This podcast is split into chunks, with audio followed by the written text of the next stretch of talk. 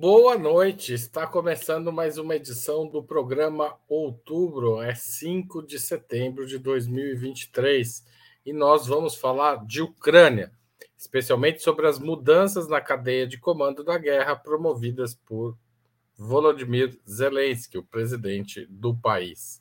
Para tratar dessas questões que foram bem interessantes essa semana, nós vamos contar com Ana Prestes, cientista social, mestre e doutora em ciência política pela Universidade Federal de Minas Gerais, analista internacional e estudiosa da história do ingresso da mulher na política brasileira. Rita Coitinho, socióloga, doutora em geografia, autora do livro Entre Duas Américas, Estados Unidos ou América Latina, especialista na integração latino-americana. E Hugo Albuquerque, publisher da Jacobin Brasil, editor da Autonomia Literária, mestre em Direito pela PUC São Paulo, advogado e diretor do Instituto Humanidade, Direitos e Democracia. Muito obrigado por pela presença e passo diretamente à primeira pergunta da noite. No domingo, à noite, o presidente da Ucrânia, Volodymyr Zelensky, anunciou a destituição do ministro da Defesa, Oleksiy Reznikov, acusado de corrupção, e sua substituição por Rustem Umerov, membro da minoria tátara da Crimeia. As acusações de corrupção são a principal razão oferecida, anunciada para a demissão de Oleksiy Resnikov. Na opinião de vocês, essa mudança no comando da guerra contra, contra a Rússia está relacionada à questão da corrupção, principalmente, ou também a questões no campo de batalha? Ana Prestes, você começa.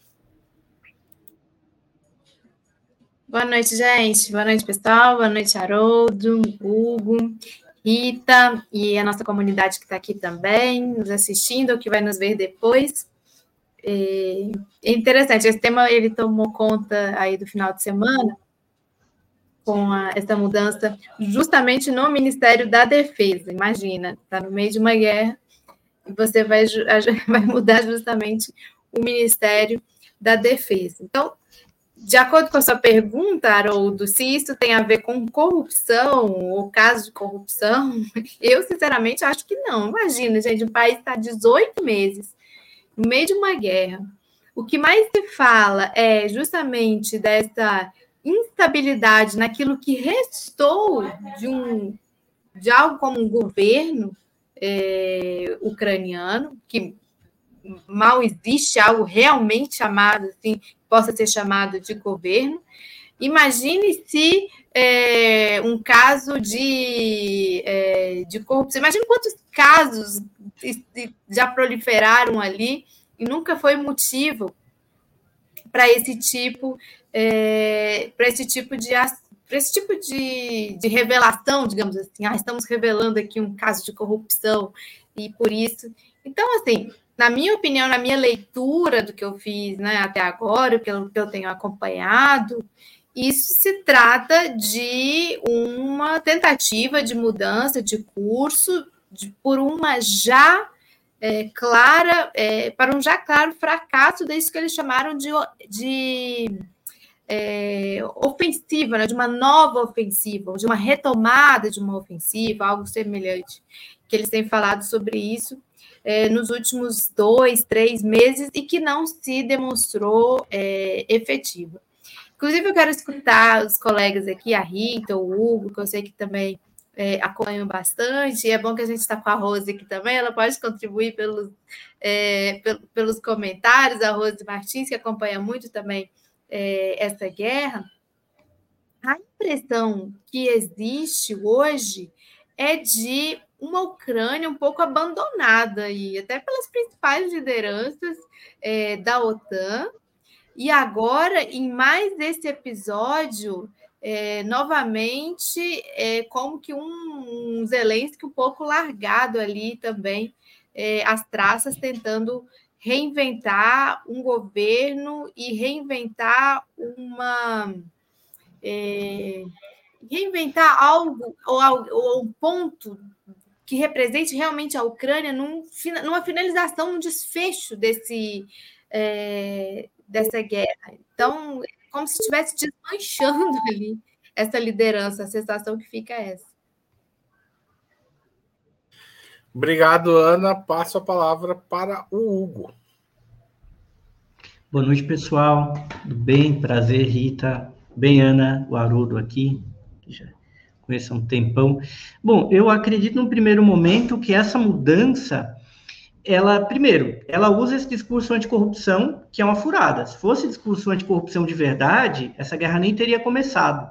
Porque o Zelensky, ele é uma figura criada por um grande esquema mafioso de corrupção. A gente precisa lembrar que mais importante até que a mudança do ministro da Defesa é a, a, a, prisão, a ameaça de prisão de um importante oligarca ucraniano, que era o padrinho político do Zelensky, que é o Ihor Kalamaisky, Ihor ou Igor, a depender da pronúncia. O Kalamaisky era dono da rede de TV, que criou um seriado que basicamente colocava já o Zelensky como um presidente, um cidadão comum que se torna presidente do seriado, tinha o mesmo nome que o partido do Zelensky veio a ter. O Ihor Kalamaisky, que é cidadão israelense ucraniano, é daquilo que eu chamaria de fração ocidentalista da oligarquia da Ucrânia. A oligarquia da Ucrânia ganhou dinheiro, basicamente, dilapidando o patrimônio público ucraniano que foi construído a duras penas pelo povo de toda a União Soviética, especialmente do povo ucraniano. É, essa gente enriquece com base dessa exploração do patrimônio público a partir da década de 90, mas em um dado momento da virada do século, eles, é, de, eles brigam entre si. Uma parte fica a favor, digamos, da Rússia e da economia euroasiática, a outra parte resolve se aliar aos Estados Unidos. O, Zelensky vem daí. O fato deles estarem indo prender o Kalamaisky e colocarem agora o Umerov, ela tem muito a ver com a mudança de rumo. Uma mudança de rumo que mira o seguinte: vai ser o Ocidente, por suas próprias mãos, que vai se apossar do patrimônio público ucraniano, porque a Ucrânia se tornou um país neoliberal. Em parte, o dinheiro da Ucrânia é, uma parte é da economia privada, uma parte da economia ainda pública. É, e o patrimônio público aumentou durante a guerra por conta do esforço de guerra. Muitos dos bens dos oligarcas foram expropriados, mas esses bens não voltarão à mão desses oligarcas. O que fica claro com Mirov, que é um quadro orgânico dos Estados Unidos, é que esse dinheiro vai para o Ocidente. É isso que está sendo discutido. E quando se tira o Kalamaisky da jogada, é essa fração da oligarquia ucraniana que acreditou que ia ganhar dinheiro com essa guerra, eles estão sendo colocados para fora do jogo.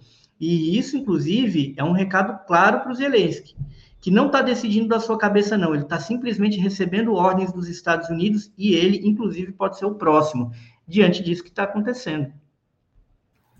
Obrigado, Hugo. Passo a palavra para a Rita.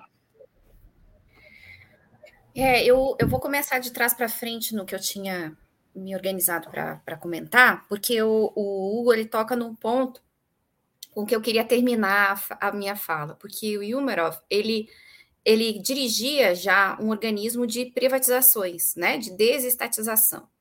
É, já, faz, já desempenhava esse papel né, antes de ser conduzido à posição de ministro da Defesa. E isso é uma informação que ela coaduna com o que o Hugo acabou de, de dizer aqui.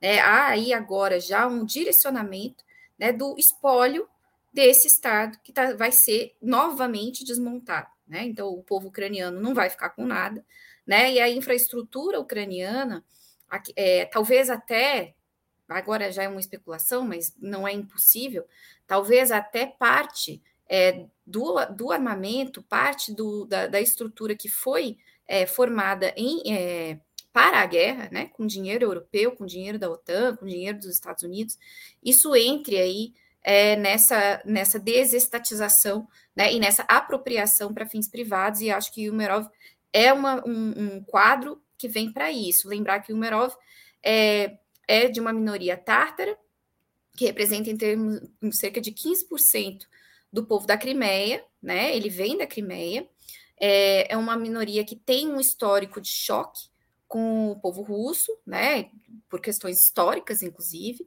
e o Merov estudou nos Estados Unidos, né, é, com bolsa de alguma fundação, que agora eu não vou não lembro qual o nome da fundação, então não vou dizer um, chutar uma fundação para não ser leviana, mas ele estudou nos Estados Unidos com bolsa, né, um, é um quadro que se formou nos seus estudos superiores nos Estados Unidos da América, então ele tem essa articulação.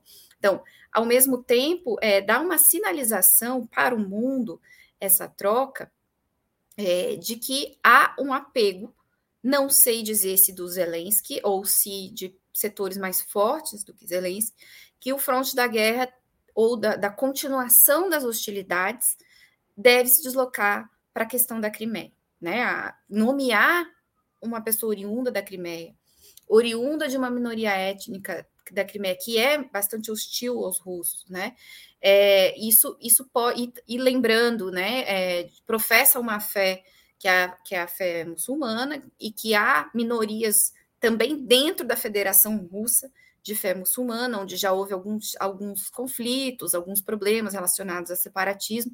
Então, eu acho que a gente a gente concentra na figura do Yumerov esse novo patamar da crise, né? Ou seja, a continuidade da crise por outros meios, talvez uma resistência, talvez um esforço de guerra direcionado à, à Crimeia, e essa questão é, da desestatização dos bens do povo ucraniano, que com certeza é uma das tarefas que essa figura vai, vai levar adiante. É, a Ucrânia disse ontem, na segunda-feira, que drones russos foram, de, é, foram é, detonados no território da Romênia, membro da Aliança Militar Ocidental, durante um ataque noturno a um porto ucraniano no rio Danúbio. Mas Bucareste, ou seja, o governo do país da, da Romênia, negou que o país tenha sido atingido. Vocês veem nesse alarme aparentemente falso da Ucrânia uma tentativa de tentar puxar a OTAN para a guerra mais um pouco, ou, e você, ou, e a, por outro lado, a, a negativa da, da Romênia de uma certa forma rápida, né, desmentindo a Ucrânia, é, é um indício também de que o Zelensky de fato está perdendo é, a, é, apoio mesmo dentro da OTAN. Hugo. Bom, Haroldo, é, o, ah, só um ponto, Rita, é a Future Leaders Exchange, a organização que formou o Mirov na, ainda no ensino médio. O Mirov ele vem dessa minoria tártara, os tártaros são um povo turco, que é o povo mais antigo a habitar a Crimeia, continuamente, né? Vamos puxar aqui, de forma contínua, o povo mais antigo a habitar partes do leste da Ucrânia e a Crimeia são os tártaros. Eles foram deslocados para lá por conta da Segunda Guerra Mundial. A Ucrânia estava sendo invadida pela Alemanha. E claro que se cria uma mitologia de que uh, os tártaros eles uh, foram deslocados à força. Era uma realidade de guerra. A União Soviética estava sofrendo uma invasão. Os, os avós do Merov, a família dele, ganharam terra, ganharam roupa. Os pais dele estudaram, eram engenheiros na União Soviética, ele simplesmente aderiu ao lado americano porque era o que estava em voga nos anos 90. Só que os tártaros, eles têm votado mais para partidos e políticos mais pró-russos e até pelo Partido Comunista da Ucrânia. Então, quer dizer, o trabalho do Merov, do ponto de vista político, não colheu muitos frutos hoje em dia. E eu digo mais, eu acho que a, a figura do Merov lá, ela é muito mais direcionada a negociar com a Turquia e com os países árabes. Ele já foi deslocado dessa forma lá dentro. Então, além de ser isso que a gente está falando aqui, de ser o cara que vai vir para deslocar. Isso se entra na tua pergunta, Haroldo, que é o seguinte: é, claro que a contraofensiva está dando errado. E claro que o governo americano, até por uma demanda de popularidade interna, está empurrando a, Rússia, a Ucrânia para tudo ou nada. E se esse tudo ou nada não vai, como Maquiavel bem ensina, você tem de achar um culpado. A Ucrânia, claro, faz manobras provocativas para criar uma reação exagerada da Rússia, para gerar um clima de desgaste de pânico dentro da Rússia, mas isso, na verdade, só cria mais apoio para o Putin, né? Cria mais apoio, inclusive, talvez cria uma pressão para que a Rússia se mantenha na guerra. Eu entendo que a estratégia agora há uma mudança, pelo menos da tática. A estratégia da a tática que a Ucrânia vai empreender daqui para frente provavelmente é uma tática de congelamento do conflito, que era o que o partido do Merov propunha. O Rolos é um nome maravilhoso, né? Rolos é o voz, voto em ucraniano. E ele é um partido que já lá atrás ele defendia que a Ucrânia deveria parar, de, eh, parar com as beligerâncias no leste e cobrar uma indenização da Rússia para entregar o Donbass para a Rússia e a própria Crimeia. Então, eu acredito que ele vem para dar um passo para trás, para tentar negociar com a Turquia, para negociar com a Ásia Central, para negociar com a Arábia Saudita e com os Emirados Árabes e tentar um recuo, porque realmente aquilo que o Zelensky prometeu, ele não consegue entregar. Obrigado, estava me perdendo aqui para liberar o microfone. Rita, a palavra é sua. Haroldo, essa, essa, esse balão de ensaio é, já foi tentado com a Polônia também, né? Teve um escândalo de um, ah, um míssil que, russo que caiu na Polônia. Vocês lembram disso? Isso foi começo desse ano, final do ano passado, e a Polônia correu para desmentir, dizer que, né, ó, caiu mesmo, mas parece fragmento, enfim. Porque é, implicar um país da OTAN é, num bombardeio é, russo, num, num, bombardeio planejado russo, né, é implicar a entrada declarada da OTAN na guerra. A gente sabe que a OTAN está na guerra, que a guerra é da OTAN, né? Mas a gente ainda não tem aquele fato assim fundamentado na cartilha e no direito internacional para dizer que a OTAN entrou na guerra. É, me parece que há um, um uma pressa do, do Zelensky em aumentar o grau de envolvimento da OTAN na guerra, ao mesmo tempo em que há um cansaço né, da opinião pública europeia, da opinião pública estadunidense em relação a essa guerra. Né? Recentemente apareceram aí os dados é, do dinheiro é, estadunidense que chegou na Ucrânia, né, 100 bilhões de dólares, e estão sendo muito comuns os comentários nas redes, né? Enfim, os Estados Unidos estão se, se direcionando para um processo eleitoral no ano que vem. E aí a comparação do montante que foi para o Havaí, que foi afetado por grandes queimadas, né? E o montante que foi para a Ucrânia. É, da mesma maneira, a, o crescimento é, da opinião europeia ainda é, existe ainda essa russofobia muito grande, mas há um desgaste da opinião pública europeia em relação à guerra. E isso vai começar a refletir no apoio aos governos, nas eleições parlamentares, né, e uma certa pressão é, no direcionamento do dinheiro que está indo a, é, a rodo para a Ucrânia. Então, é claro que, do ponto de vista do Zelensky, é, em, o envolvimento de algum Estado membro da OTAN seria interessante, né, para gerar uma justificação, uma legalização, vamos dizer assim, daquilo que é um fato, né? É um fato que a guerra é uma guerra travada da OTAN contra a Rússia, né? E da Rússia em relação à OTAN, né? Sendo a Ucrânia a linha, né? O território que a separa, né? Uma, a linha de fronteira é, em disputa. Mas é que eu acho que e, com, com, com, com toda a convicção, né? Esses balões de ensaio eles têm a ver com isso, com o envolvimento e a permanência da OTAN, porque parece, tem no ar, né, uma sensação de que alguma solução, algum acordo, algo vai ser encontrado daqui para o final do ano para tentar terminar essa guerra, e isso não é do interesse dos Zelensky, porque vai ser a morte política dele. A gente pode falar disso num outro bloco. Eu vou deixar esse assunto sobre a morte política dos Zelensky para a próxima pergunta. Por enquanto, eu passo para Ana Prestes.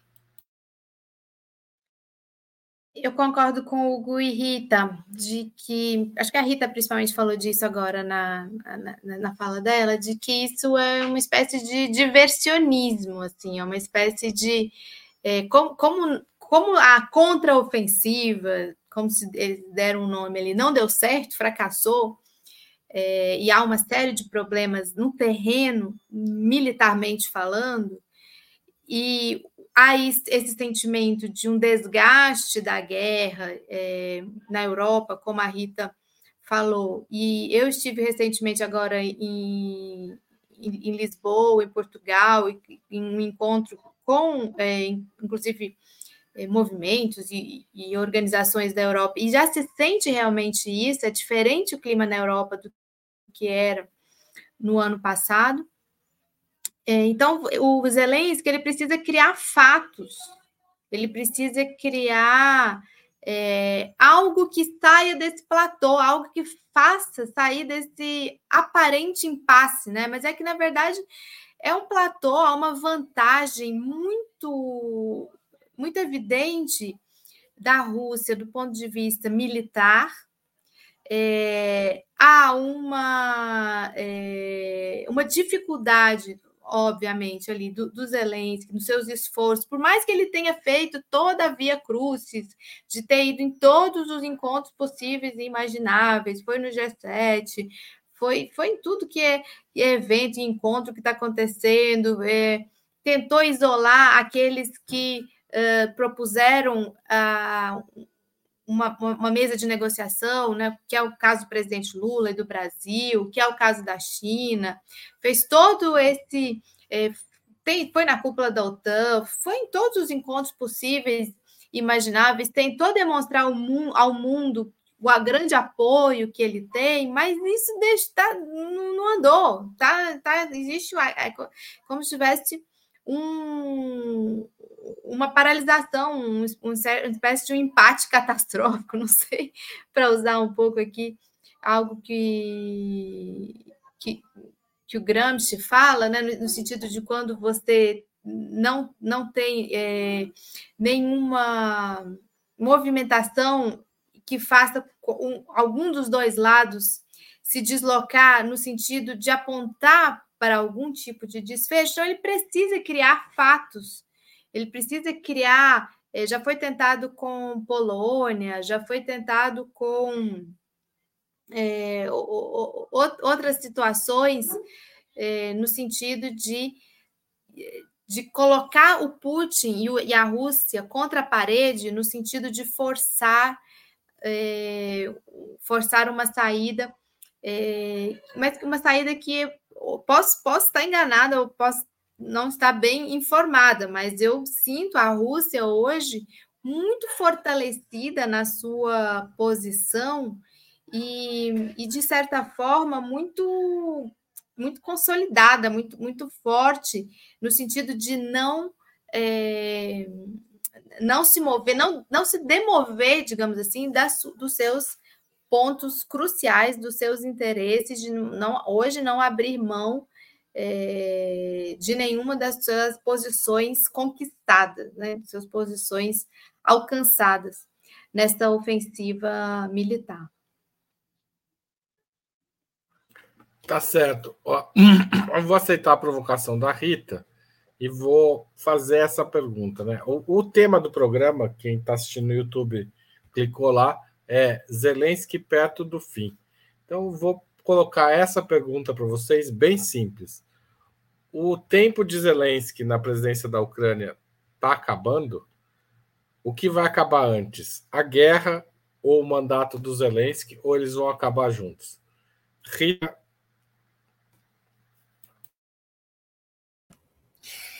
É, essa pergunta é uma pergunta espinhosa, né? Porque é difícil cravar é, bola de cristal, né? alguém tem aí, mas eu né, não tenho. Não tendo bola de cristal, pode fazer uma análise. É, a gente pode, a gente pode ver tendências, né? E eu vejo uma tendência de desgaste muito forte é, na figura do Zelensky.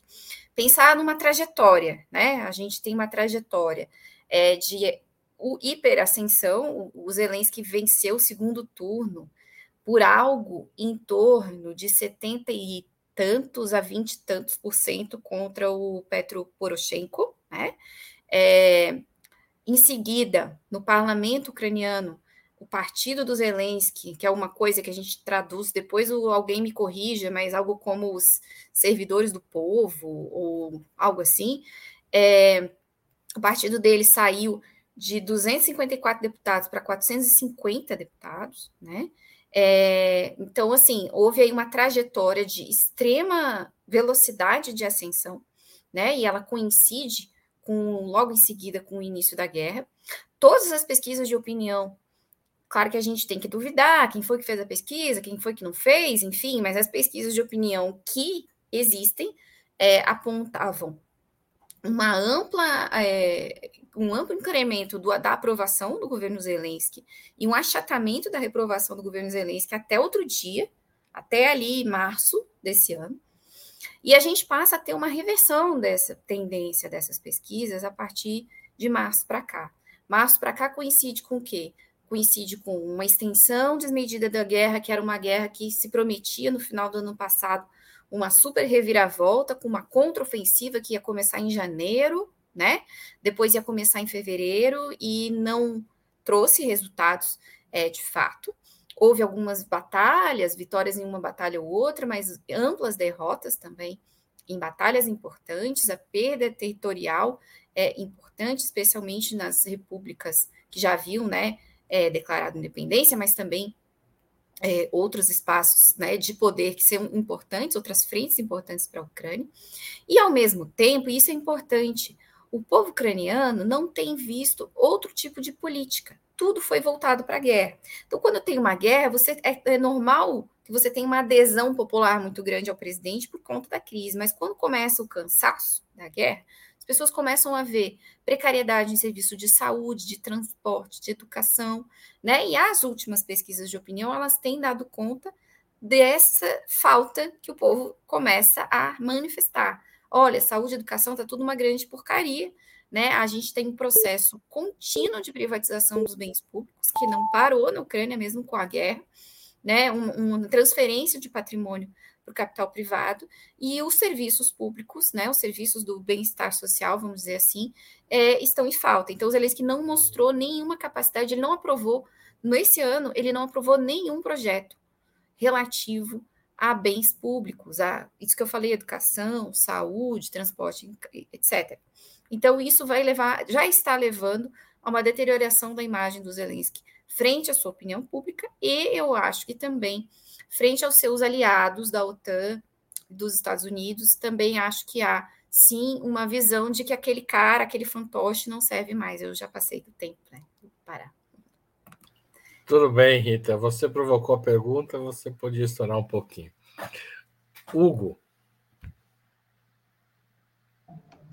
Não, não, é a Ana. É a Ana, errei a ordem. Desculpa. Ela é difícil mesmo, essa pergunta, mas tem algumas coisas já muito objetivas. É, já existe, acho que a gente, tá, a gente falou disso aqui em algum programa, estava tentando lembrar qual, é, de, de, que já existe aquele grande fundo né, de reconstrução da Ucrânia, já do BlackRock e da, do JP Morgan também, né? Que já estão tratando pós-guerra, já, já, já estão dividindo ali o que tem para dividir, já estão. É, nesse, nesse aspecto, Zelensky já não manda mais em nada, digamos assim. Ele está muito vendido para para esse aparato de reconstrução do país, que a gente sabe que é uma roda que gira como gira a indústria armamentícia, como gira, giram todos os negócios, toda um, os interesses, todos os interesses econômicos em torno de uma situação como essa. Então você tem isso por um lado. Pelo lado russo, digamos assim, você tem uma eleição se aproximando também, né, em março do ano que vem. Você tem uma, um teste eleitoral, sei lá, de popularidade também do Putin. Então, muito já é, se fala do, do, um interesse da próprio, do próprio governo russo de concluir até o final desse ano o, o dar um desfecho a essa questão é, na Ucrânia também porque, por, por um aspecto das preocupações eleitorais. Você tem a eleição nos Estados Unidos também. Os Estados Unidos que criaram, inclusive esse fantoche, que criaram essa, essa figura do Zelensky, como o Hugo bem colocou aqui, foi tirado de um programa humorístico é, de televisão, vão em algum momento vão precisar dar um, um, um desfecho também para essa figura. E pode ser que essa, essa mudança agora no ministro da Defesa já seja alguma senha ou algum sinal do caminho que vai ser seguido para para dar eh, esse desfecho, né? Então, sem ter bola de cristal, ao, que a, no nosso chat o pessoal está falando, a Paula Simone falou que ela tem uma bola de cristal e, e dá trabalho carregar, mas a, a impressão que se dá é de que os próximos seis meses podemos caminhar para uma finalização e eu não vejo Zelensky com muita sobrevida nesse pós eh, da Ucrânia. Muito obrigado, Ana. Passo a palavra para o Hugo. É, bom, pegando esse tempo. Bom, é, eu acho que são duas coisas aí. Os americanos tinham um objetivo claro com essa guerra. Primeiro era colocar a OTAN na Ucrânia e disputar o Mar Negro. Se desse errado e a Rússia fosse a guerra, eles acreditavam que com as sanções eles derrubariam o Putin. Eles sabiam que precisavam gerar uma agitação interna na Rússia que derrubasse o Putin logo. Por que logo? O pior das sanções era o começo, era, digamos, o trimestre posterior à aplicação delas, porque no segundo momento não tem como você deixar de comprar realmente os produtos da Rússia. Por quê? Porque a gente está falando de energia, a gente está falando de minério raro, terra rara. Tem muita coisa que a Rússia exporta que você não pode escolher não comprar. Então, isso acabou escoando de outras formas no mercado global, ao ponto de que, nesse atual trimestre, a Rússia cresceu para caramba, né? E cresceu mais, inclusive, que a queda que ela teve no segundo trimestre de 2022. Então, eles têm um problema. Então, eles, vendo que o Putin não caiu no primeiro momento, eles tentaram criar um segundo momento, um segundo momento com isolamento diplomático do Putin no mundo. Não conseguiram também. Um terceiro momento seria prolongar a guerra com a armadilha bem preparada, que eles prepararam ao longo de oito anos, na verdade, que tem conflito naquela região. Essa guerra não começou agora. E eles falaram: vamos desgastar a figura do Putin com o prolongamento da guerra. De certa forma, desgastou, mas eles descobriram que o Putin internamente era mais forte do que eles supunham. Né? Teve toda essa crise com o Prigogine e ele não caiu. Uh, o que está acontecendo na Ucrânia hoje é uma cobrança, não somente por conta do momento eleitoral, existe uma questão estrutural e econômica. Qual é? Para os Estados Unidos segurarem o tranco dessa guerra que mesmo com os produtos russos escoando pelo mercado global de alguma forma, isso aumenta o custo. Aumentar o custo de energia é desvalorizar o dólar, é gerar inflação. Para segurar a inflação e defender o dólar, os Estados Unidos precisam operar com a taxa de juros mais alta. Funcionar com a taxa de juros mais alta significa você aumentar o endividamento, você aumentar o risco econômico, gerar uma série é, de efeitos que são problemáticos para a economia no médio prazo. Né? E é isso que o Biden está sendo cobrado, diante da impossibilidade de retomar a, o leste da Ucrânia e a Crimeia, o que está ocorrendo no atual momento é um, um, movimento de trocar esse comando ucraniano e garantir, digamos, a Ucrânia que vai continuar na mão do Ocidente, entregar uma parte para a Rússia para tentar forçar o Putin a parar com o conflito. Eles não vão conseguir, porque é, pegar o resto da Ucrânia para liquidar, e o Merov é esse homem, né? A BlackRock está lá, mas o engate da Ucrânia para essa liquidação e desnacionalização da sua economia é precisamente o Merov. É, a Rússia não vai aceitar isso. Por conta da belicosidade que a OTAN já deixou claro, e a OTAN não pode controlar o noroeste do Mar Negro diante de, uma, de um posicionamento que é é, é, efetivamente bélico e ofensivo da OTAN em relação à Rússia. Tá certo. Obrigado, Hugo. É, vocês perceberam, o Hugo perdeu um pouco de foco, mas a gente ouviu bem o que ele falou aqui. Perdeu foco na imagem, mas não na fala. É, gente, eu queria fazer um pequeno intervalo aqui e pedir a contribuição de todo mundo que está assistindo. Hoje a gente está com a casa cheia, então queria alertar vocês de que precisamos muito da participação do apoio econômico de vocês para manter e ampliar o jornalismo de Opera Mundi. Assinatura solidária, operamundi.com.br barra apoio. Se tornar membro pagante, só clicar em Seja Membro abaixo da tela no YouTube. Você pode fazer um super chat ou super sticker agora mesmo. Ninguém fez até agora. Estou esperando, gente. E também você pode mandar um valeu demais se você estiver assistindo o programa gravado. Finalmente, mas não menos importante, na tela de do, todos os programas do Ópera sempre tem o Pix, pix apoie, arroba operamundi.com.br. Você pode mandar um apoio a qualquer hora do dia ou da noite. Entrou no aplicativo bancário, aproveita e apoia o nosso jornalismo. Mudando um pouco de lado dessa conversa, a Rússia, as notícias mais recentes apontam que a Rússia estaria negociando com a Coreia do Norte fornecimento de material bélico. Imagino que não numa quantidade muito importante, mas o suficiente para os Estados Unidos ameaçarem retalhar o país asiático. Qual o sentido dessa movimentação, tanto para a Rússia quanto para a OTAN, Ana Prestes?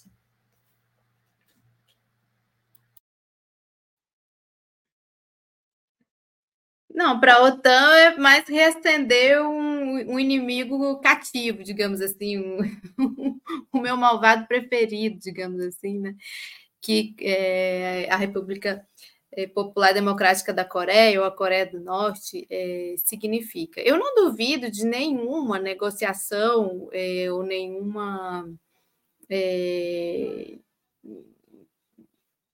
nenhum um acordo, seja lá qual for é, o nome mais apropriado, entre os russos e todos, e o governo russo e todos aqueles que possam é, contribuir e colaborar com eles, como eles têm feito em, vários âmbitos. Então, a, eles têm uma relação ali com o, o governo do, da Coreia do Norte, Kim Jong-il, e não, não vejo por que não fazerem isso. E o significado é de demonstrar a força desse campo, né? Esse campo que, é, de uma certa forma, foi demonstrado em vários aspectos, por tudo isso, inclusive, que o Hugo falou, do ponto de vista econômico, a capacidade da Rússia, e não só da Rússia, mas desses países, aí não estou nem falando de Coreia, estou falando dos países euroasiáticos, de confrontarem os, o embargo ou as sanções que foram impostas para a Rússia com uma série de novos mecanismos e alternativas é, que, que, tirassem a Rússia desse cerco e fizessem acelerar é, processos que agora a gente está vendo aí na prática, que é o próprio BRICS também significa, né, com esse avanço das possibilidades de você ter é, outras formas de estabelecer é, relações financeiras, comerciais, indo assim cada vez mais no rumo de uma ou de uma desdolarização ou de uma desocidentalização dos mecanismos é, de trocas é, bilaterais, regionais e até mesmo globais. Então, o que fica, o que fica demonstrado é é um, é um tapa na cara do Ocidente no sentido de que, é, por mais que vocês ameacem retaliação, por mais que vocês ameacem mais sanções, por mais que vocês ameacem mais embargos, existe um outro mundo girando com muita força, de forma acelerada e que está criando alternativas. Então, eu vejo nesse sentido todas essas cooperações construídas a partir é, desses últimos dois anos, desde que a Rússia é, começou essa operação militar na Ucrânia. Muito obrigado, Ana Prestes. Passo a palavra para o Hugo. Ah, é, bom, sobre a Coreia do Norte, a gente tem de lembrar que os Estados Unidos estão pressionando ela. ela. Ela continua sancionada e, ao mesmo tempo, os americanos têm apoiado governos de extrema-direita na Coreia do Sul e no Japão, que foram reunidos nos Estados Unidos. A paz entre a Coreia do Sul e o Japão está ocorrendo nesses termos, do apoio americano a governos de extrema-direita, inclusive para pressionar a China. A Coreia do Norte é uma inimiga, sobretudo por conta da sua posição estratégica, além da questão socialista. A Coreia do Norte é o caminho para você invadir a China. Ponto. E da geografia você não contorna, é a questão material por excelência. Uh, a relação entre o Kim Jong e uh, os chineses e os russos sempre foi uma relação ambígua. Ninguém nunca quis que ele caísse, porque a Coreia do Norte é fundamental para a segurança nacional da Rússia e da China. Por outro lado, ninguém é muito entusiasta do, do regime dele, porque prova que, digamos, alguma forma de socialismo real pode funcionar. E isso, às vezes, quebra algum discurso interno da China e da Rússia, que falam, bom, adotamos tais e tais posições porque o socialismo real não funciona. Então, vamos adotar aqui um socialismo de mercado, vamos adotar até uma economia capitalista, como é o caso da Rússia. Agora tudo mudou, porque a Coreia do Norte é justamente quem se levanta contra as hostilidades contra a China e contra as hostilidades contra a Rússia. O que, que a Coreia do Norte ganha nisso? Primeiro, ela tem muitos soldados mobilizados. Mesmo sendo um país muito é, menor que a, a China e a Rússia, a Coreia do Norte tem tantos soldados quanto a Rússia e a China. São soldados ultra treinados, ultra motivados, construídos dentro de uma doutrina militar comunista que tem a memória histórica do que foi o massacre, o genocídio que os americanos perpetraram contra o povo coreano. Foram 3 milhões de mortos, civis, crianças, velhos. É, se a Coreia do Norte botar tropas, ela tem condição de botar tropas na Ucrânia, é um problema tremendo para a Ucrânia. É um problema tremendo para a OTAN. Agora, o que, que a Coreia do Norte quer mandar homem? O Kim Jong-un me parece que já ofereceu ao Putin. É enviar armamento é, qualquer, munição, foguetes, do mesmo modo que a OTAN, na verdade, deslocou muito armamento do Paquistão, e pouca gente fala sobre isso. Foi dado um golpe lá no Paquistão, e esse armamento ordinário, as munições, os foguetes, todos vêm lá do Paquistão, o arsenal paquistanês foi desmontado. E a Coreia do Norte tem armamento nesse sentido de sobra para mandar para a Rússia, só que ela vai querer tecnologia militar em troca, coisa que ela não tem. A Coreia do Norte tem uma das maiores frotas de submarinos do mundo, mas me parece que não tem submarino nuclear. Então ela vai querer um troco aí e vai querer alguma garantia da Rússia e da China de que ela vai ser defendida caso ela venha ser atacada. Muito obrigado, Hugo. Passo a palavra para Rita. É, eu, os que me antecederam têm, muita razão no que disseram, e eu queria é, me focar na seguinte questão, né, que é o começo da fala da Ana, é, em relação a esse momento de transição hegemônica que a gente vive, né, esse momento de disputas é, dentro da esfera global por quem vai, né, quem vai dar as cartas, quem vai gerir as regras do jogo. Me parece que nesse, nessa esteira, né, a, atitude da Rússia de a Coreia do Norte, ela coloca na mesa os ativos russos, né? A China, usa, quais são os ativos chineses em relação a essa disputa por hegemonia? É investimento, né? A China faz investimento, faz pacotes de investimento é, fechados, né? Mundo afora, vem construindo uma imensa rede de ferrovias na, na no continente africano, é, em troca de exploração mineral, enfim, de, de, exploração dos próprios negócios que ela instala lá por um determinado tempo, né? É esse o mecanismo, vamos dizer assim, de chegada é, da China em outras regiões do mundo. É, o que a Rússia tem a oferecer em relação a isso, né? Claro, o aporte energético, a Rússia é uma potência energética, mas fundamentalmente em certos locais é expertise militar é, tecnologia militar, é, estratégia e capacidade militar que a Rússia tem ainda em grande quantidade. Então, a grande moeda da Rússia, é, do ponto de vista da organização das, do jogo de forças no mundo, é militar. Né? A sua, e aí o Hugo coloca muito bem, inclusive tecnologia militar, que é uma coisa que da qual a Coreia do Norte se, se ressente, até porque é um país bloqueado, né? um país que não consegue ter acesso é, muitas vezes, aos espaços de troca e mesmo a compra de materiais com a qual se poderia fazer alguma espécie de engenharia reversa, que foi como a China saiu né, do seu atraso tecnológico e chegou aonde chegou. É, então, é muito provável que dentro desse pacote de venda de armamentos para venda ou enfim de, de transferência de armamentos para a Coreia do Norte esteja aí né, a, a cooperação é, tecnológica, especialmente em área nuclear. Lembrando que tudo que a Coreia do Norte faz em relação à tecnologia nuclear é um grande escândalo, né? Porque há esse grande medo da Coreia do Norte é, realizar um ataque nuclear, enfim, tem essa, essa histeria que o Ocidente cria em torno da, da Coreia do Norte de todos os seus programas nucleares, quando, na verdade, a tecnologia nuclear para a Coreia seria também muito importante do ponto de vista energético, né? Não só bélico, não apenas bélico, embora seja fundamental também. Tá certo. É, gente, tem uma pergunta aqui no, no chat que se, vai aparecer sempre enquanto esses dois fenômenos estiverem acontecendo. O Diego Jesus pergunta se o levante na África tem relação com a guerra na Ucrânia. A gente já tratou disso em vários outubros, mas eu queria que vocês. Eu acho que eu vou dar dois minutos para cada, para a gente não estourar demais o tempo do programa. É, comentar isso, a relação entre a situação da África, os levantes militares na África e a guerra na Ucrânia, é, tanto relações diretas como as consequências disso para o conflito na Ucrânia e para os levantes na África. Quem quer começar? Porque essa estava fora do script total. Ah, eu posso. Então vai lá, Hugo. Se deixar, eu vou. O... Bom, a questão da África tem tudo a ver porque é uma mudança de posição das elites eh, militares do, da África Ocidental. Elas foram, em grande medida, treinadas pelos ocidentais, pelos franceses e pelos americanos, mas a gente sabe que a região mais explorada do mundo é a África Ocidental.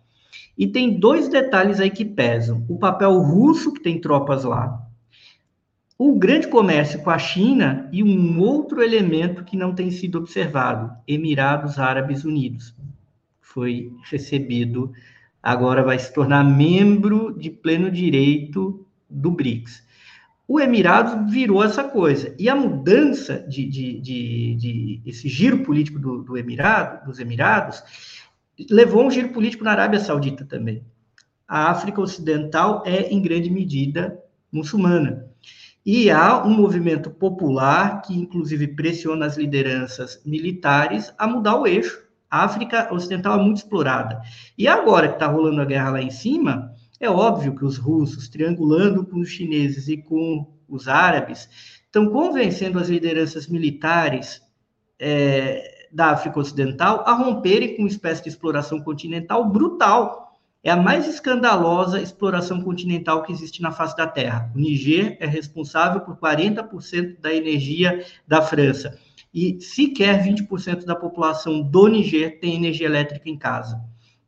Só um detalhe: o principal general do Niger, hoje, ele é dito militar nos Emirados Árabes, general Modi. Não confundir com o Modi da Índia, o general Modi lá do Niger, cujo uh, dirigido principal, o general Chani, é o, o, atual líder do Niger. Então está tudo conectado, inclusive para mandar um recado para a França que estava achando a guerra engraçada, porque porque a guerra contra a Ucrânia desgastava a Alemanha. E a França falou: estou bem porque tenho usinas nucleares. Porém, só para concluir, o urânio explorado de maneira colonial da África Ocidental. Obrigado, Hugo. Agora vocês duas querem assumir ou eu determino aqui? Eu posso, posso completar, porque o Hugo tratou de um assunto que acho que, que eu posso complementar. Lembrar que o Níger é o principal fornecedor de urânio da França e ele é também o principal receptor do refúgio do urânio, né? É. Porque o problema da tecnologia nuclear, da energia nuclear, ela é muito bacana, né? Não, não polui a atmosfera e, de fato, é uma forma de energia é, bastante limpa se for comparar com energia de carbono, por exemplo. Mas há o resíduo né? E o resíduo é um resíduo extremamente complicado, precisa ser armazenado, né, de maneira adequada para não causar problemas aí para muitas gerações para frente. E o Níger recebe esse resíduo de volta, assim como a Europa também manda navio com lixo aqui para o Brasil, de vez em quando a gente encontra aqui num porto uma fiscalização de outra coisa, encontra um navio cheio de lixo é, no Brasil, né? A Europa tem esse, esse hábito né, de exportar o seu lixo também para a África e para a América Latina, e esse lixo é, atômico ele vai parar no Níger. Então, me parece que o componente principal é, das revoltas nessa região da África estão vinculadas a essa expoliação é, brutal que é feita do, do, do, minério no lugar. São os países mais pobres da África. Né? É, então, um processo de descolonização que não se completou, porque toda a economia desses países ela ficou vinculada à exploração colonial francesa, né? E não à toa a França é o grande é, o grande inimigo, né? Combatido, inclusive, pelas pessoas na rua, o cerco à embaixada francesa, tem toda essa simbologia aqui que está se estabelecendo, porque é de fato uma região em que teve uma descolonização, uma, uma descolonização para francês ver, né? Uma espécie de, de acordo vocês têm uma autonomia, uma pseudo-autonomia política, mas a economia desses países ficou totalmente vinculada. E é claro, com essa grande chegada de investimentos partindo de outro eixo, no caso China e, e Rússia, enfim, outros países, esses locais se sentem, vamos dizer assim, apoiados, né, para fazer algum tipo de manobra, inclusive do ponto de vista econômico. Tá certo, obrigado. Ana, sua vez de intervir neste debate. Vou falar rapidinho, já que eu fiquei por último, já fui contemplada em várias questões, com certeza. Eh, todos esses levantes militares que estão acontecendo na África, e cujo último foi o Gabão, né? Então já foi Gabão, foi Níger, foi Burkina Faso, foi Mali, eh, foi Guiné também. Eh, se eu não me engano, o Hugo e a Rita me corrijam aí, já são seis, sete países. Eles têm, é, eles estão num contexto, eles acontecem justamente no contexto da guerra da Ucrânia. Se eu não me engano, só o Mali foi antes, que foi 2020, 2021, é, ainda antes da, da guerra da Ucrânia. E eu estava lendo um comentário aqui no chat que falou exatamente é, o que eu estava pensando em transmitir. Qualquer situação de guerra ou de instabilidade, deixa eu ver se eu, se eu vou encontrar, ele gera também oportunidades e gera uma, uma instabilidade como, é, como, como, como essa, com a guerra, é um comentário que, que, diz assim: o velho lobo. A disputa pela hegemonia mundial é um bom momento para contestar a dominação em qualquer lugar do planeta. Então, um, um momento de tanta tensão como a, essa que, que, é, com a instalação de uma guerra e, e, e de todas essas movimentações das placas eh, tectônicas que nós estamos eh, observando, é obviamente que isso também cria um ambiente, cria oportunidades de contestar dominações. E ali é muito claro, em todos esses países, com presença militar de franceses internamente, com presença militar de norte-americanos internamente, que militarizaram esses países com a justificativa de combater Boko Haram, Daesh, Al-Qaeda e, e, etc., mas não fazem isso, não entregam isso e ainda reforçam a sua dominação dos recursos, que é questão do urânio e de outros recursos. E, e só para fechar mesmo, uma Pode questão... continuar, Ana, porque você economizou tempo várias vezes. Manda ver. Pois é, uma questão que é importante é que é, fica esses conflitos na África eles estão deixando muito claros, os, mais uma vez, obviamente, os interesses em jogo.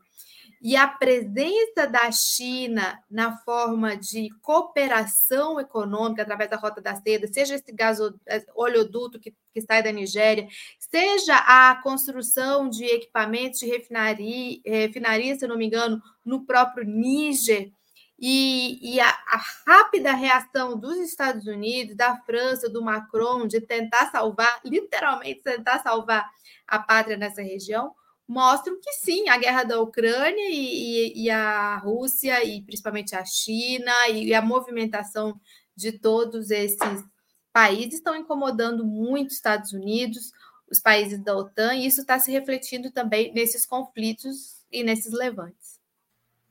Tá certo, obrigado. Eu vou encerrar a noite fazendo uma pergunta sobre outro assunto, o G20.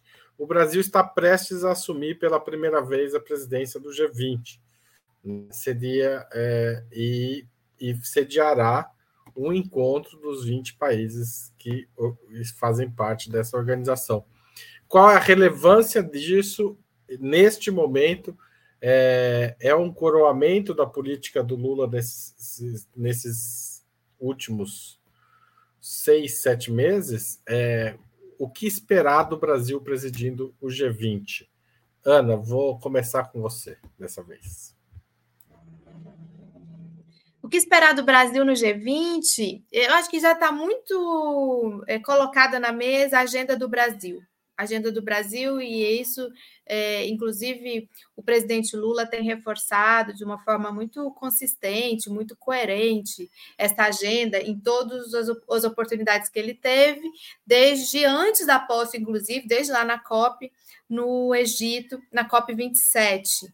Combate à desigualdade, é, a questão é, ambiental e climática, e a geração de alternativas e de comércio global e, e essa questão da desdolarização, ela está na pauta do presidente. Eu não sei como isso vai aparecer no G20, mas que o Brasil tem muito clara a sua é, a sua missão, digamos assim, a missão do, do, da presidência do presidente Lula. Reforma da governança global, algo que o presidente Lula também tem falado muito. Então, acho que essas são as chaves, né? Reforma da governança é, global, Conselho de Segurança da ONU, essa pauta importante, ela tem aparecido em todas as agendas internacionais, apareceu muito forte agora no BRICS. A questão do combate à fome, à desigualdade e, ao mesmo tempo, aos deslocamentos climáticos e ambientais que se relacionam com a pauta é, do meio ambiente, a geração de alternativas ao comércio global. Então, acho que a, essa é a pauta do Brasil no G20. Tá certo, passo a palavra para o Hugo. Bom, Haroldo, é, prim... Bom, Haroldo, primeiramente a gente tem uma questão aí, tem dois G20 agora, né? Tem o G7 dentro do G20, tem os cinco BRICS antigos, mais Arábia Saudita e Argentina, que foram admitidos, estão em processo de admissão. Eu acredito que a coisa do Lula hoje é simbólica, porque o Brasil lutou muito pelo G20 no sentido de, olha, o mundo não pode ser decidido só com base no G7. Só que, com a atual expansão do BRICS, né, até porque os Estados Unidos forçaram isso quando falaram, vamos, uh, de uns anos para cá, privilegiar o G7 em detrimento do G20. O Trump fez isso e o Biden manteve. Então, hoje o Brasil é o país daqueles ali que é mais capaz de ser uma figura conciliadora para evitar que o G20 se esvazie e rache. Por isso também o Lula está ali. Não é só a conquista do Lula, mas o Lula enquanto um grande conciliador internacional. Eu acredito que, há, uh, que os Estados Unidos têm um interesse em esvaziar o G20 e têm um interesse em esvaziar o G20 para privilegiar o G7. Por outro lado, você junta com o fato de que a Rússia e a China estão de saco cheio disso daí e de tudo que tem acontecido. Porque a China tem sido pressionada por conta do conflito ucraniano e ela própria tem sido agredida. É que a China tem uma postura firmemente pacifista. E há um problema dentro do próprio BRICS, porque o, o MOD resolveu fazer exercícios militares na fronteira com a China. Índia e China têm um problema de fronteira em dois pontos, né? lá uh, no noroeste indiano e no nordeste indiano, né, no caso uh, sul, centro-sul e sudoeste da China. Uh, isso é um elemento perigoso. Eu acho que o G20 é necessário, como, hoje como um fórum para que esses dois mundos possam conversar, esse mundo do G7 ou o mundo liderado pelo G7 e o mundo do BRICS, que veio para ser um sistema global alternativo e necessário. Acho importante que continue acontecendo. O G20 não voltará, no entanto, a ter protagonismo como ele quase teve um dia, por uma decisão que não partiu de Rússia e China, partiu dos Estados Unidos e foi acatado pelo Japão e pela Europa. Pelo Canadá nem se fala, né? Uh, e é importante notar também, voltando um pouquinho toda essa problemática que está colocada na África, que até inclusive o Júlio colocou aqui no chat, que uma das soluções que os Estados Unidos elaboraram para a Europa não comprar gás da Rússia era criar um gasoduto que saísse da Nigéria, atravessasse o Niger, atravessasse a Argélia e caísse no Mediterrâneo. Também por isso que a Nigéria é um elemento central, porque sem isso acontecer, sem a África, sem o controle da África Ocidental, o que pode acontecer é que a aventura americana de isolar a Europa da Rússia pode não se efetivar. E isso está colocado. Então, essa cúpula do G20, só para concluir, vai ser uma cúpula muito delicada, onde a voz do Brasil vai ser importante como conciliador internacional. No entanto, vai ser uma reunião, em certa medida, é, tensa e, em certa medida, esvaziada, por conta de tensões que vieram de Washington. Tá certo. É, Rita, é a sua vez. Eu estava aqui escutando o Gaana, eles têm razão no que eles estão dizendo. É, na minha visão, o G20, o G20 ele, ele surgiu em 99, né? É, ali depois daquelas crises financeiras dos anos 90, tigres asiáticos, enfim. É, e era uma, era uma organização de ministros, né? Que em 2008, com aquela crise mais forte que teve é, nos Estados Unidos, passou a ter cúpulas presidenciais, e ali surgiu, o Brasil capitaneou muito fortemente dentro do G20, naquele momento, é a discussão da reforma do sistema financeiro internacional. É, lembrar que, a partir daquelas discussões de reforma do sistema financeiro internacional, a gente teve algumas pequenas mudanças no sistema de cotas no FMI, que não, não foram, não contemplaram nem de longe as aspirações dos membros do G20, é, que a gente pode, assim, classificar como em desenvolvimento, ou países do antigo terceiro mundo, né? É, e dali acaba nascendo o quê? Os BRICS, né? A, a concertação dos BRICS é, para avançar numa pauta relativa à reforma do sistema financeiro, ela sai justamente de um descontentamento dos países de maior porte, como o Brasil, a Rússia, a China e a Índia, era BRIC, né? É, em relação a essa possível reforma do sistema financeiro internacional. Então, me parece que no momento atual, é, dada a, a essa, essa já polarização né, relativa à adesão ao padrão dólar, né, a adesão ao, ao sistema financeiro, ela já está delimitada no mundo. Né? A gente tem o polo BRICS, né, que puxa aí uma verdadeira mudança é, do ponto de vista hegemônico na questão é, financeira, a, a, a, o crescimento dos acordos de troca em moeda local, né, a, discussão da formação de uma cesta de moedas operada pelo Banco Nacional de Desenvolvimento, ou então, quem sabe, aí na cabeça de alguns analistas, uma moeda única para trocas e o mecanismo de compensação unificado é, financeiro internacional, já fazendo aí um bypass na, no dólar, né? E o G20 tem, como o Rubem coloca, dentro dele, a Ana também falou, um, o G7, que é um outro polo, né? Que é o polo que vai para a reunião, provavelmente, para defender o sistema, que é o sistema que já vinha sendo criticado desde aquele momento. Então, o Brasil ocupa essa posição, vai organizar a cúpula do G20 é, no ano que vem, mas eu vejo muito mais como uma posição de prestígio que o Brasil nunca deixa de ocupar quando tem a oportunidade de ocupar. Lembrar que é uma presidência rotativa, né? era a vez da região do, que o Brasil participa, não era a vez da África, não era a vez, né? não era vez da Europa, enfim. Então, o Brasil ocupa também por essa questão da rotatividade. O Brasil nunca deixa de ocupar essas posições de prestígio, porque para o Brasil o prestígio diplomático. Lembra que eu falei dos ativos? Ah, a China tem dinheiro, a Rússia tem, tem arma, e o Brasil tem o quê? Né? O Brasil, em muitos momentos, serve aí de, de país que leva algum tipo de consenso, né? tem algum prestígio diplomático, a questão do ativo da natureza, do verde, da biodiversidade, enfim, que pode vir a ser aí um ativo do futuro, mas é o que o Brasil faz, né, principalmente sobre essas presidências mais nacional, nacional populares, vamos dizer assim, é emprestar prestígio e apostar na, em todos os mecanismos internacionais, incluindo o G20. Não vai ser o Brasil que vai matar o G20, mas eu acho que vai ser a história. E a história, de certa maneira, já vem mostrando que o G20 não é mais um mecanismo tão importante do ponto de vista da reforma do sistema financeiro internacional. Obrigado, Ri. Oi, pode falar, Ana. Me dá alguns segundinhos? Dou, dou. Manda ver. Não, porque o povo fala que o Lula é muito sortudo, né? Tem muita sorte. Quando, na verdade, é habilidade. Pegando um pouco isso que o Hugo falou, o Brasil, com essa posição que ele tem com relação à guerra da Ucrânia, presidindo o G20, se essa guerra acaba com o Brasil na presidência do G20, é, e com essa tensão que está realmente dentro do G20 por essa situação, vai ser um gol do Brasil aí através do Lula também. É, teve algum momento que falaram tanto isso que ele até brincou, né? Mas você prefere um presidente com sorte ou sem sorte? Né? Então, se, se a sorte está do lado dele. Bom, gente, queria agradecer muito. O programa foi ótimo. A gente teve uma audiência bastante grande. Queria agradecer também ao Super, a Super Sticker mandado pela Sabrina Belucci. Agradeço a todo mundo que comentou, as pessoas que são assinantes do canal, muita gente aqui também participou do, da conversa. A Rose, que assistiu também, queria agradecer. E até a semana que vem. Espero reencontrá-los aqui, ou não, ou outro dia desses. Tchau, tchau.